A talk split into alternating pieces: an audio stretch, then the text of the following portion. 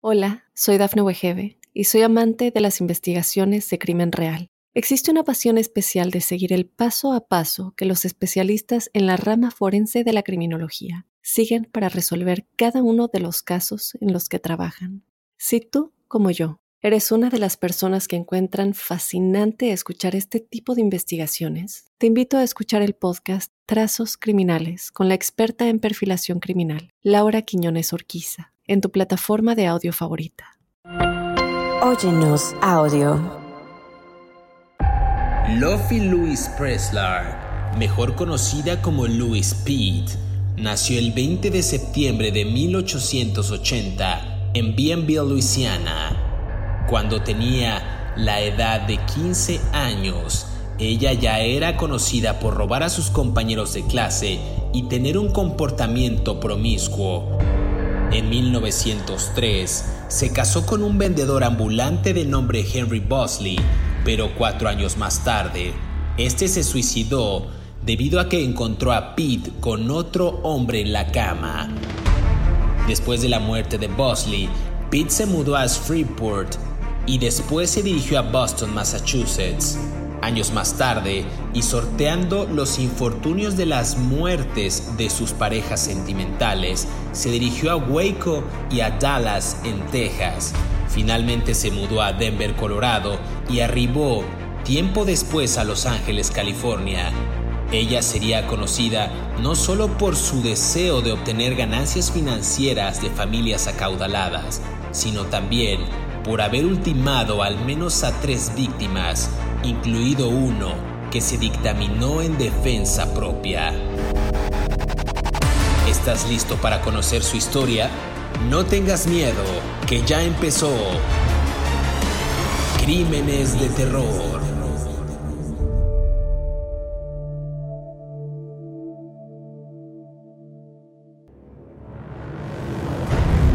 Bienvenidos a Crímenes de Terror. Si aún no te has suscrito al podcast, oprime el botón de seguir en la plataforma en la que nos estés escuchando, ya sea en Spotify, iHeartRadio, Amazon Music o Apple Podcast. Así podrás recibir cada sábado la notificación de un nuevo episodio de Crímenes de Terror. En esta ocasión en el podcast hablaremos de Louise Pitt, una asesina en serie estadounidense ya condenada eh, y, y condenada por primera vez por el asesinato en 1920 del rico ingeniero minero Jacob Denton eh, y fue condenada a cadena perpetua en 1921, puesta en libertad condicional en abril de 1939, pero en mayo de 1945 condenada por segunda vez por asesinar a su empleador Margaret Logan. Es un caso realmente interesante porque ella eh, fue la segunda de las cuatro mujeres en ser ejecutada en la Cámara de Gas de California en abril de 1947. Un caso raro, un caso con unos tintes macabros como acostumbramos aquí en Crímenes de Terror. Y esto pues no sería posible sin eh, dar la más cordial bienvenida a mi colega David Orantes, quien semana a semana nos brinda detalles puntuales de estos asesinos seriales. ¿Qué tal David? ¿Cómo estás? Bien, me iba a echar una siesta en esa larga introducción que hiciste, pero bueno.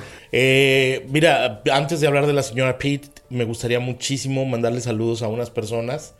Tú le mandaste saludos a otras personas la semana pasada, entonces yo me voy a permitir, ¿verdad? El desacato también. Adelante. Pero, nos tenemos que limitar porque si no nos la vamos a pasar todo el podcast mandando saludos. A la familia Carrillo Román en Durango, a la señora o señorita, no sé, Leticia Land, esas cosas no se saben, Leticia Landoni en Uruguay y al señor Santiago Irigoyen en España, que por el apellido eh, me imagino que será vasco, lo cual lo dignifica porque mis antecedentes son vascos también. Entonces, cómanse un marmitaco a mi salud por allá, ¿no? Y ya, pasemos a lo importante. No quiero decir que los saludos no sean importantes, pero esto es un podcast de crímenes. Saludos a todos. Eh, hay una persona igual que me escribió apenas hace una hora en Twitter que me, decía, ¿usted es el de los podcasts? Sí, soy yo el de los podcasts. Un saludo a Constanza Lombardi, así aparece en Twitter. Yo lo vi, le iba a decir, ¿usted es el de las fotos en calzones? Ese, ese mero. Pero bueno, a lo que nos truje con este episodio. Luis Pitt, David. Sí, las, bueno, la señora Pitt nació como Lofi Louis Preslar en Bienville, Bienville, Louisiana. Eh, esto es ahí por la zona de Nueva Orleans, ¿no? Como tú bien sabes y como cualquier persona sabe eh, que haya terminado la secundaria, Luisiana es un estado de los Estados Unidos al sur que es muy particular. Es mi estado vecino de Texas, pero yo siempre digo que es un otro país porque mm, ellos viven con leyes que son de la época en que la revolución, en la época en que el, em, el gobierno francés estaba ahí, ¿no? Eh, España, Luisiana es un estado, es un verdadero melting pot como ningún otro lugar en los Estados Unidos, aunque, o sea, un melting pot es como una, mezcla de culturas españolas, francesas, afroamericana y blanca, ¿no? Hay muchas personas de ascendencia francesa, ¿no? Como la señora Presla. Y eso los hace, hablan Cajun y son personas completamente diferentes al resto de los Estados Unidos. Eh, el papá de esta señora, eh, el papá de Lofi Louis, era una era un empresario periodístico, era un editor de periódicos. En ese tiempo la gente todavía leía periódicos en la mañana con papel. Ella nació en 1880 y desde los 15 años eh, le dio por robar. Ella estudiaba en una escuela de señoritas privada en New Orleans, en la vieja Nueva Orleans, ¿no? Este, ahí junto al río Mississippi y ella robaba, ¿no? Y tenía algún detalle que a mí me llama muchísimo la atención, porque obviamente los registros de cuando ella era estudiante pues serían de 1895 y no los pude encontrar. Eh, ella tenía, según sus compañeras de escuela y según los recortes de periódico que pude encontrar en el archivo de Nueva Orleans, un, un comportamiento promiscuo. Esto es importante porque como ella era hija de un empresario famoso de periódicos en, en Nueva Orleans, eh, en el sur de Luisiana, New Orleans. Era, ella era conocida, entonces su expulsión de la escuela ameritó noticias de periódicos, de los periódicos rivales de su competidor, ¿no? Entonces, a ella la despiden de la escuela, la expulsan de la escuela, no la despiden, la expulsan de la escuela por algo rarísimo que yo nunca había oído, que es comportamiento promiscuo. Y así dice, ¿no? Y entonces a mí me llama mucho la atención porque a los 15 años, ¿quién no quiere tener un comportamiento promiscuo, ¿no? Tienes todas las hormonas a todo lo que te da. Que uno no lo haga es otra cosa, pero pues no. Pero bueno, yo me imagino que ella se acostó con algún hombre adulto y la expulsaron y la cacharon, ¿no? En el, en el dos, cuando ella tenía ya 23 años, o sea, 8 años después de que fue expulsada de la escuela, se casa con un hombre mayor eh, que se llamaba, se llamaba Henry Bosley quien creo que Bosley se suicida después de que descubre a su mujer acostándose con otro hombre. Tenemos dos hechos promiscuos, el que la expulsan de la escuela y el que el primer marido se la encuentra acostada con otro hombre. Ahora, que también me parece una decisión un poco loca del señor Bosley, ¿no? Tú no te matas porque te encuentras a la mujer con el amante, pues la corres de tu casa y ya, ¿no? Y que la mantenga el amante, pero bueno, eso, yo que soy un cínico, me imagino que así será la cosa. Luego ella se muda a una ciudad que en ese tiempo estaba teniendo un boom que se llama Shreveport. Es una ciudad que está entre la frontera entre Texas y Luisiana. Es una ciudad mm, que está junto a un lago, está junto a un... Hay muchos casinos ahora para jugar ahí, como tipo Las Vegas. Este... Y, ella se muda a Shreveport porque había un boom petrolero, había mucha gente trabajando ahí en la extracción de petróleo, todavía la hay en esa zona. Y había muchísimo um, running money, como se dice, ¿no? Dinero corriendo por todos lados. Y donde hay dinero corriendo hay prostitutas, hermano, ¿no? Eso lo sabemos. Y ella, que no era una mujer agraciada para los cánones de nuestra época, pero sí para los cánones de esa época, que eran las mujeres rollizas, se va a vivir a Shreveport a trabajar como prostituta de lujo, ¿no? Y ahí empieza más o menos su andanada criminal. Justo eso que bien mencionas, eh, que se dedica al trabajo sexual remunerado, pero de clase alta, pues creo que ella también ya ahí se empezaba a notar las ambiciones que tenía, ¿no? Hablabas perfecto del tema del vendedor ambulante de Henry Bosley, que se suicida cuatro años después de descubrir que Pete estaba en la cama con otro hombre. A ver, en 1911 Pete se dirigió a Boston, en Massachusetts, y cambió su nombre a Louis M. Gold, que recordemos nació como Luffy Louis Preslar.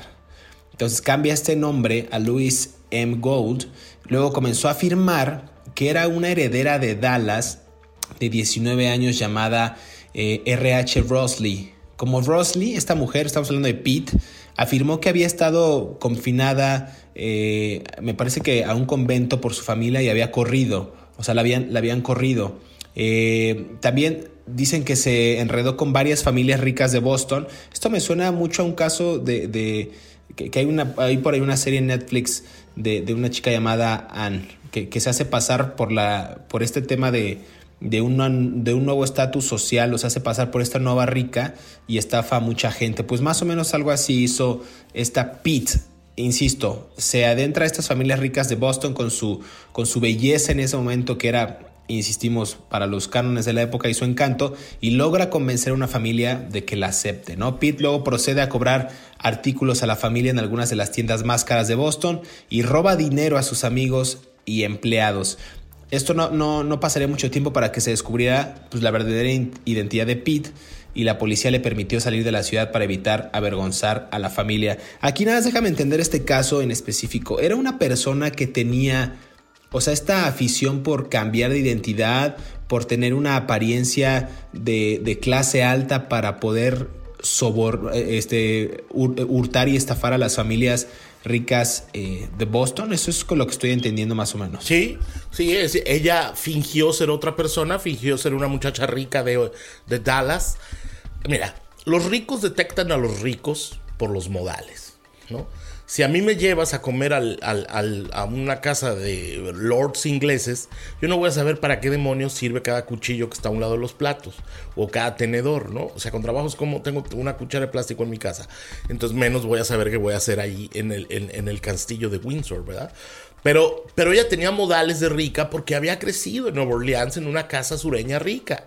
Entonces era fácil mezclarse para ella con los ricos. Ese era su ambiente. Sabía cómo conversar, sabía cómo seducir, sabía cómo cotorrear con esta gente, sabía cómo comer, sabía cómo escoger vinos, cómo ser señorita y meretriz, ¿no? Si me permites la expresión. Y eso finalmente es muy seductor en las clases ricas, ¿no? Que tienen tantos prejuicios hasta el día de hoy.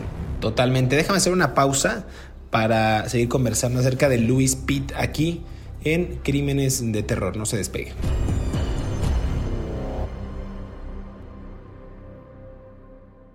Hola, soy Dafne Wegebe y soy amante de las investigaciones de crimen real. Existe una pasión especial de seguir el paso a paso que los especialistas en la rama forense de la criminología siguen para resolver cada uno de los casos en los que trabajan. Si tú, como yo, eres una de las personas que encuentran fascinante escuchar este tipo de investigaciones, te invito a escuchar el podcast Trazos Criminales con la experta en perfilación criminal, Laura Quiñones Orquiza, en tu plataforma de audio favorita. Estos son 5 datos perturbadores de Louis Pitt. Número 1 Louis Pitt nació en Luisiana y su padre era un destacado y rico editor de periódicos. Años más tarde, cuando ella creció, dijo que se rodeaba de gente culta y educada. Mis padres no eran delincuentes y no criaron a niños delincuentes, dijo. Ella asistió a una escuela privada en Nueva Orleans, pero fue expulsada a la edad de 15 años, luego de conocerse que robó en diversas ocasiones a sus compañeros de clase. Número 2.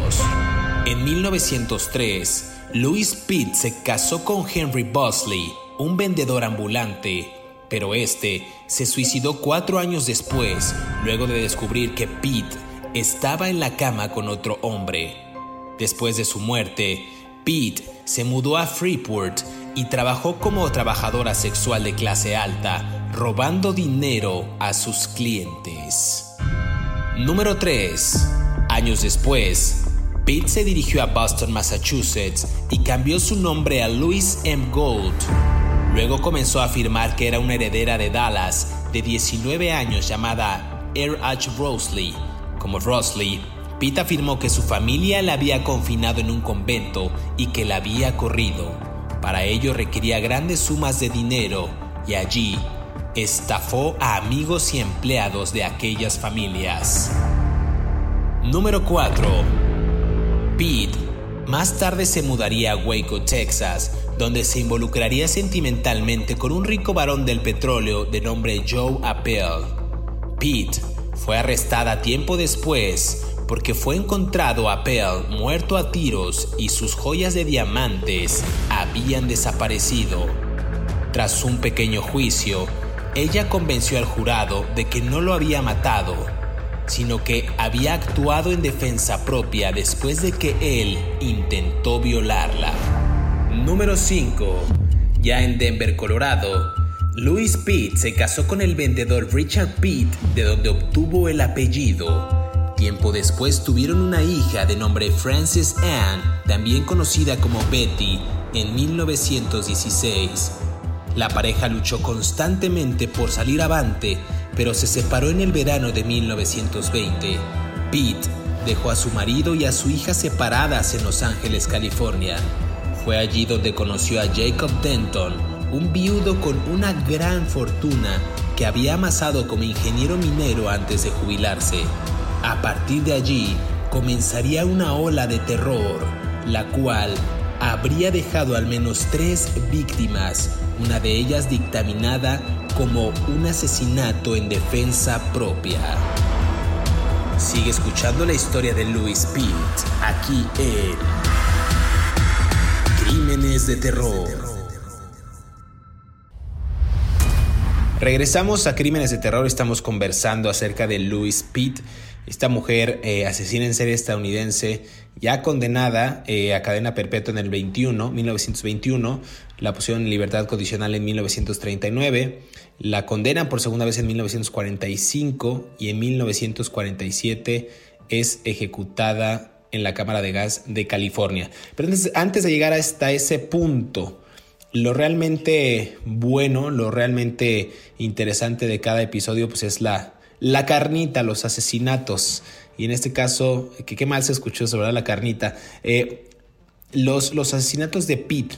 Más tarde esta mujer, ya habíamos dicho que se fue a Boston, Massachusetts, pero se vuelve a mudar a Waco, a Texas, donde se involucra románticamente con un rico varón del petróleo que no era David Orante, sino Joe Appel.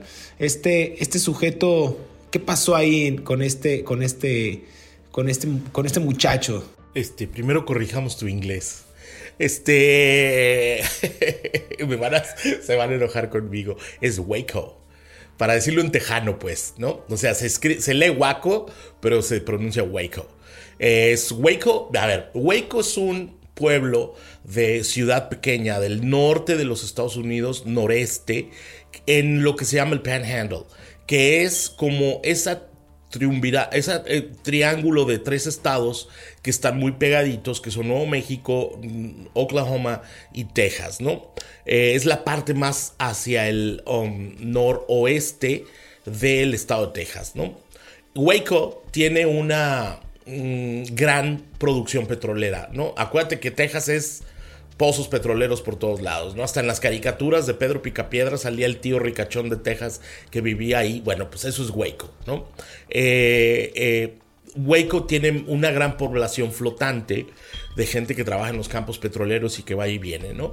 Ahí sucede algo porque ella conoce a este varón del petróleo, como dicen, este, un tycoon, como se dice en inglés, eh, Joe Apple, y una semana después de que se conocieron, mm, creo que, creo que eso fue en, el, 1911, ¿no? Me dijiste, ¿no? Si no mal recuerdo. Una vez después de que se conocieron, encontraron a Apple, un rico petrolero de Texas, muerto a balazos y sin sus joyas, sin joyas de diamantes, ¿no? Acuérdate que ella tenía antecedentes de prostitución en, en, en este, ¿cómo se llama? En, en ay, aquí en Texas, lo acabo de decir, leches, bueno, ahí en Luisiana, pues, ¿no? En Shreveport, Shreveport, Luisiana. Y ella tenía antecedentes de fingirse otra persona en Luisiana. Todo eso es aprendizaje. Entonces ella se convierte en una señorita meretriz de lujo para seducir ricos varones, ¿no? Entonces seduce a este señor lo encuentran muerto a tiros la policía la detiene y ella logra convencer al jurado, al jurado. Acuérdate que estamos hablando de una muchacha bien, una muchacha rica que ponía cara de inocente, de, de dulce poli en el jurado. Ponía, dijo que lo mató efectivamente a tiros en defensa propia porque la había intentado violar. Veto a saber, nunca lo vamos a saber. Sin embargo, se perdieron las joyas, se perdieron los diamantes.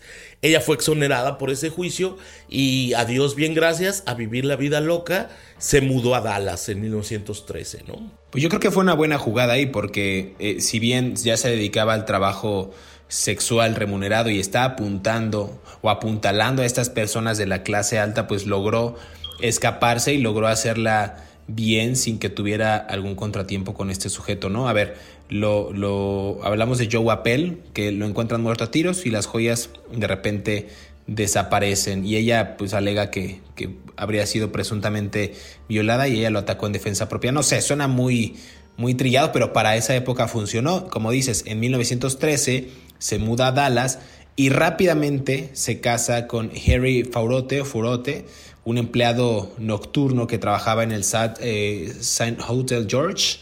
Y poco después de que los dos se casaran, aquí hay algo bien interesante en la historia, porque Pete robó joyas con un valor de 20 mil dólares de la caja fuerte de ese hotel. A ver, acabamos de decir las joyas que presuntamente le pudo haber robado al varón del petróleo Joe Appel, pues aquí cuando se casó con este sujeto, también ella robó hurtó joyas con un valor o por un valor de 20 mil dólares de esa caja fuerte. La policía interrogó al entonces esposo, a Faurote, pero lo echó de cualquier implicación. ¿no? La policía sospechó de Pete del robo, también le interrogó, pero no tenían ellos pruebas que la vincularan pues, con, este, con este delito, con este crimen. Eh, aquí me parece que dicen algunos eh, medios de comunicación, algunas notas, que avergonzado por eh, ser acusado de robo y desanimado por las infidelidades de su esposa, Faurote se disparó a sí mismo.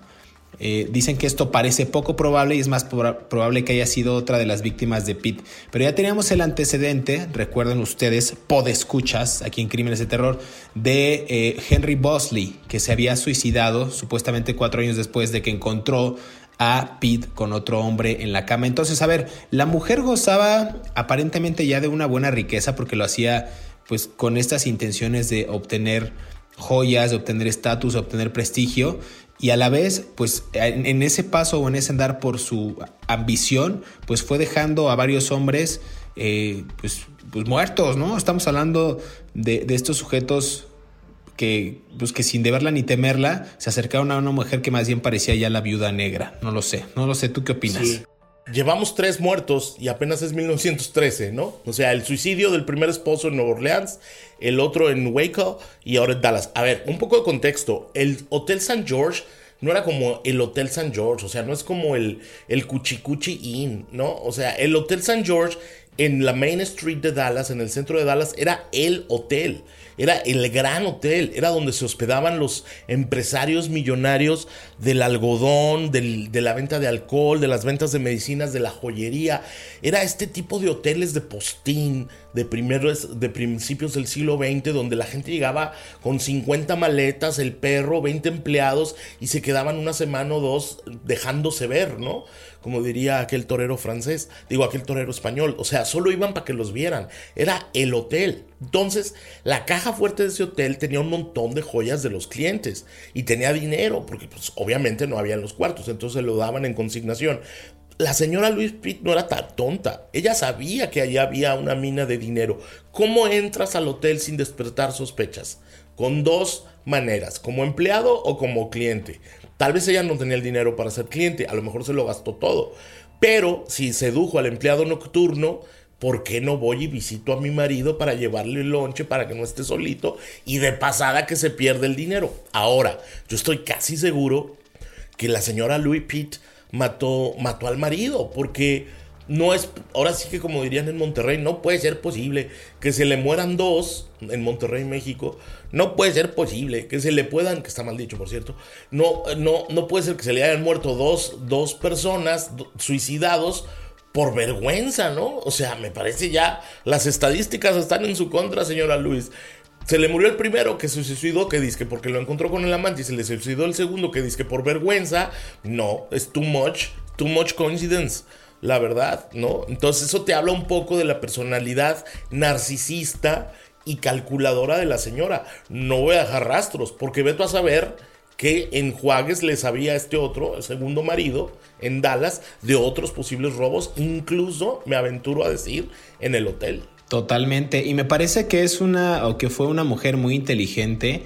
No quiero decir que para la época, pero para la época más bien ya tenía una mente muy, muy bien trabajada para saber a quiénes o sobre quiénes iba, qué era lo que ella quería y cuáles eran los métodos o las formas que ella tenía que emplear para no dejar, como bien dices, testigos, alguna prueba, eh, lo que sea que la pudiera vincular en ese momento con el robo de joyas o con el robo de algunas otras eh, objetos o propiedades que se hizo con las otras familias en, Boston, Massachusetts, por ejemplo, ¿no? A ver, en 1915, Pete eh, se había mudado a Denver, a Colorado, donde se casó con el vendedor Richard Pitt, de ahí el apellido.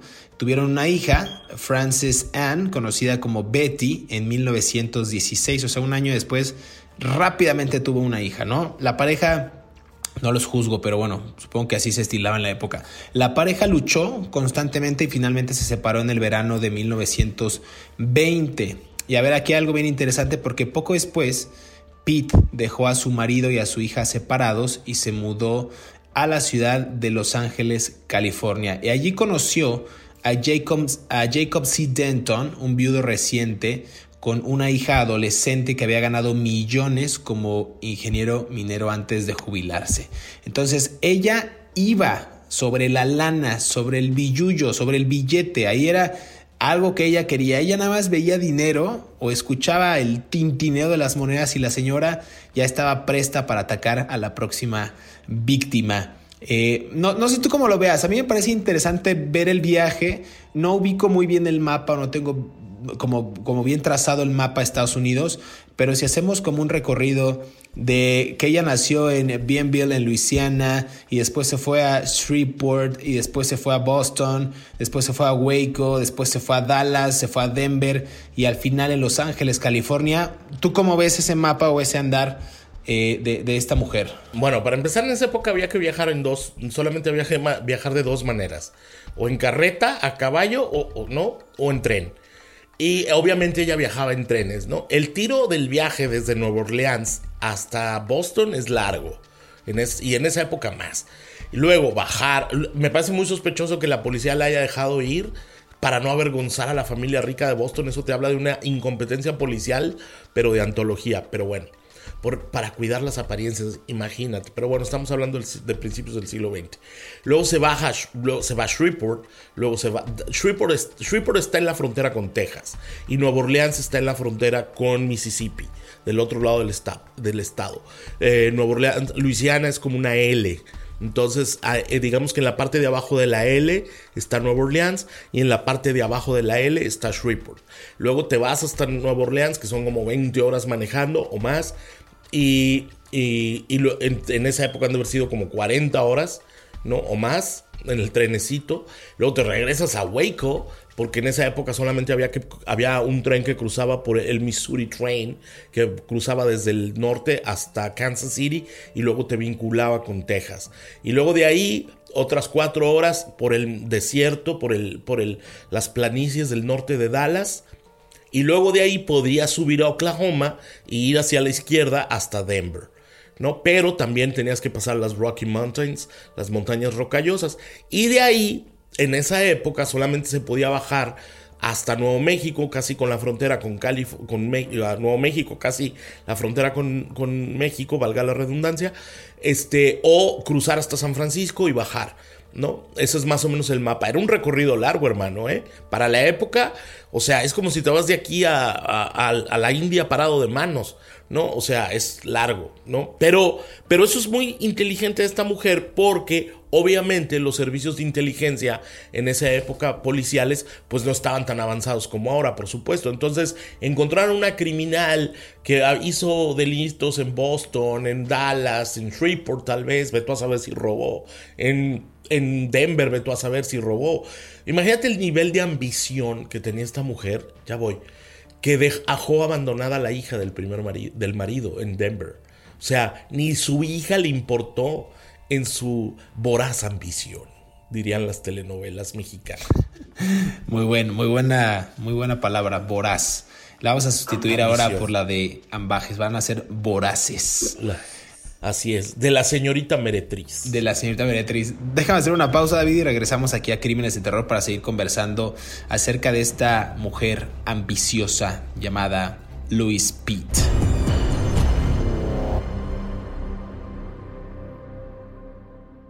Hola, soy Dafne Wegebe y soy amante de las investigaciones de crimen real. Existe una pasión especial de seguir el paso a paso que los especialistas en la rama forense de la criminología siguen para resolver cada uno de los casos en los que trabajan.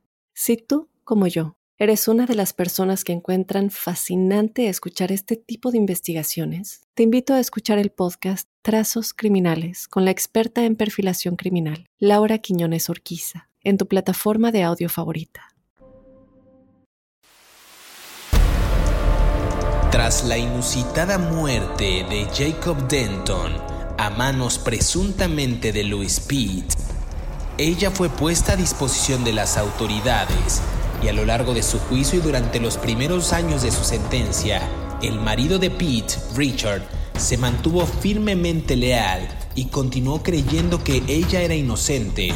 Sin embargo, en 1923, ella le dijo a Richard que se divorciara para que pudiera volver a casarse. Richard lo obligó, pero prometió que esperaría para siempre su liberación. Poco después de que se finalizara el divorcio, Pete dejó de responder sus cartas y también se negó a verlo. Desanimado por su rechazo, Richard se disparó en una habitación de hotel en Arizona en 1924. Pete Dijo más tarde que su exmarido se suicidó porque se sentía culpable por su condena y estaba desanimado por su propia mala salud. Sigue escuchando la historia de Louis Pitt aquí en Crímenes de Terror.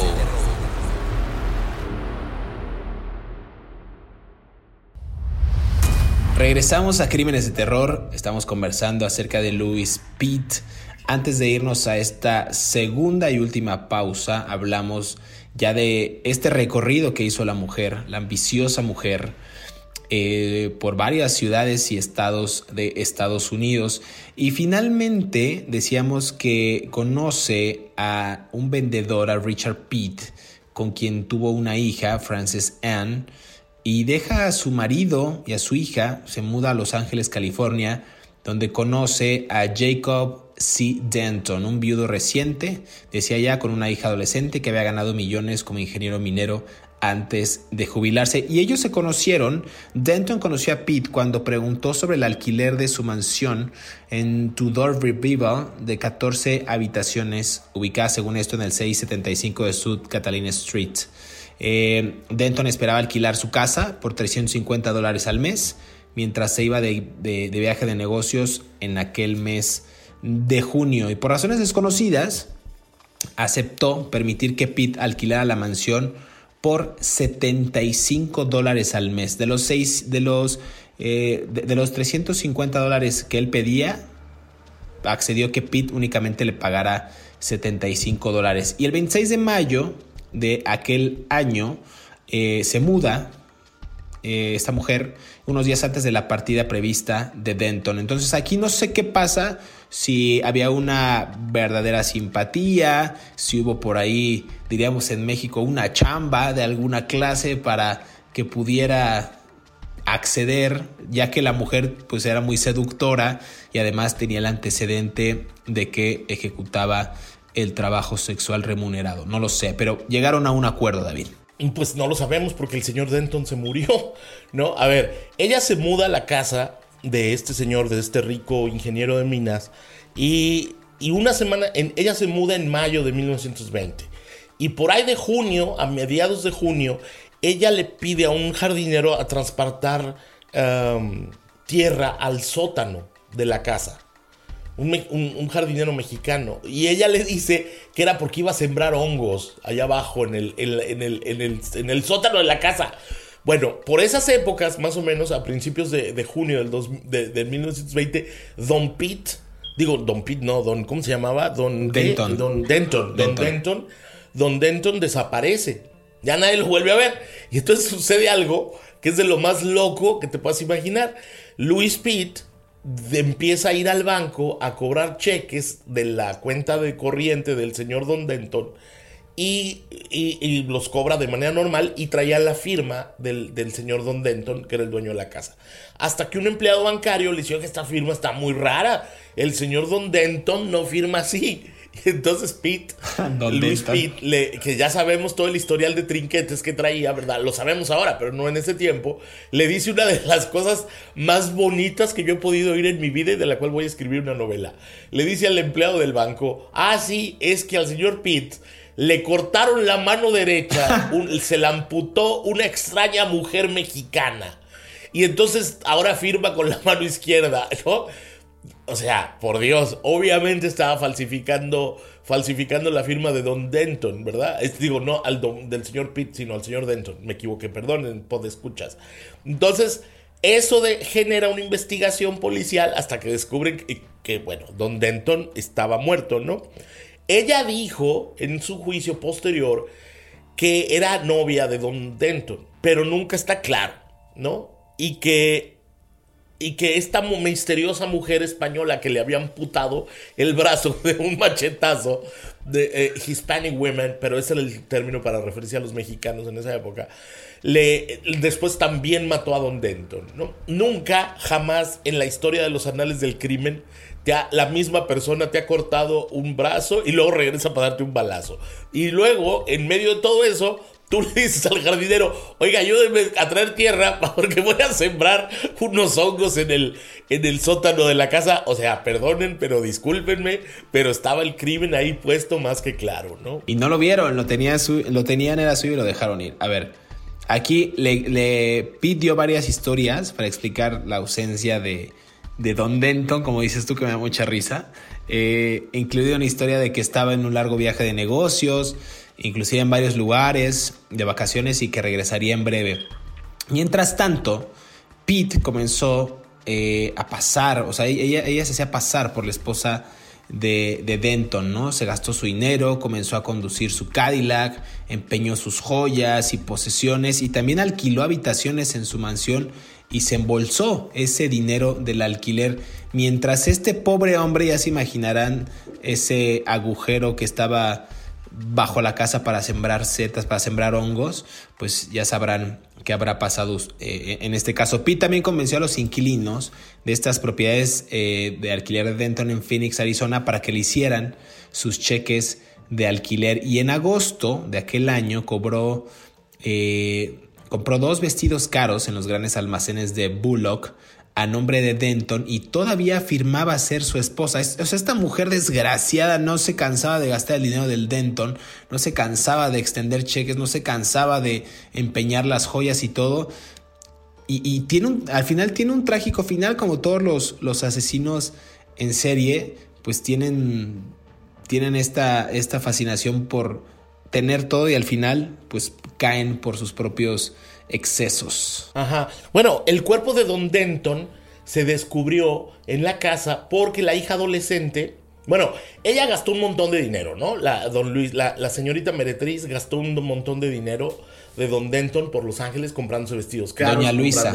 Doña Luisa ¿Eh? ahora. Va a ser Doña Luisa. Doña Luisa Meretriz gastó, eh, señorita Meretriz, gastó muchos eh, dinero de Don Denton hasta que la hija adolescente de Don Denton contrata a una, este, contrata a un investigador privado que se mete a la casa porque, y esto sí ya es de plano de locos, la, la Luis Pitt había subarrendado a su vez la casa a otras personas, agarró el dinero y se regresó a Denver con el marido y con su hija y les dijo, ¿qué creen? Me encontré un dinero perdido, aquí lo tengo, los voy a mantener, vamos a ser todos felices. Y entonces el investigador, mientras ella ya estaba en Denver con su marido y su hija, el investigador privado se mete a la casa y empieza a investigar. Y el investigador privado se mete a la casa y empieza a investigar. Soy un tarado, ya no sé ni lo que digo. Y este, y encuentra en el sótano de la. se- y encuentra en el sótano de la mansión, porque era una mansión, en Los Ángeles, el cadáver en desco- descomposición de Don Pitt. De Don Denton, perdón, de Don Denton. Y entonces ahí es cuando a ella finalmente le, le, este, le, le presentan cargos, la detienen y fue acusada de, de de asesinato el 21 de enero de 1929. ¿no?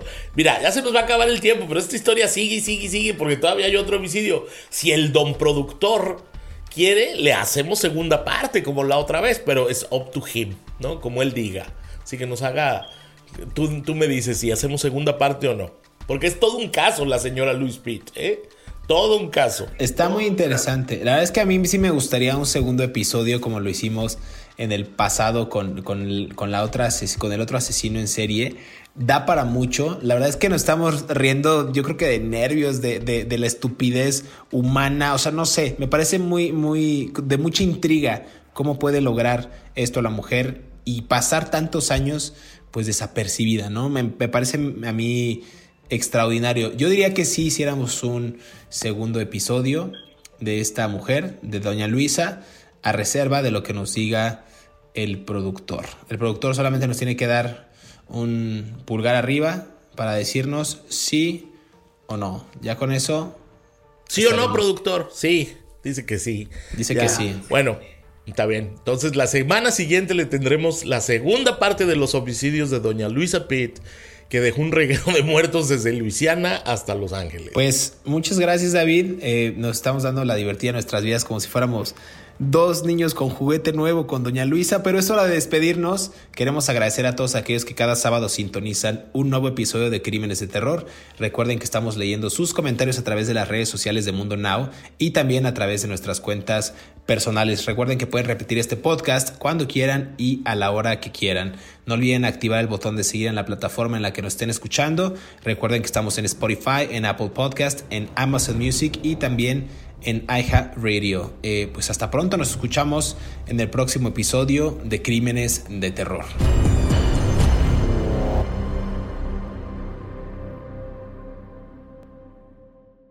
Hola, soy Dafne Wegebe y soy amante de las investigaciones de crimen real. Existe una pasión especial de seguir el paso a paso que los especialistas en la rama forense de la criminología siguen para resolver cada uno de los casos en los que trabajan.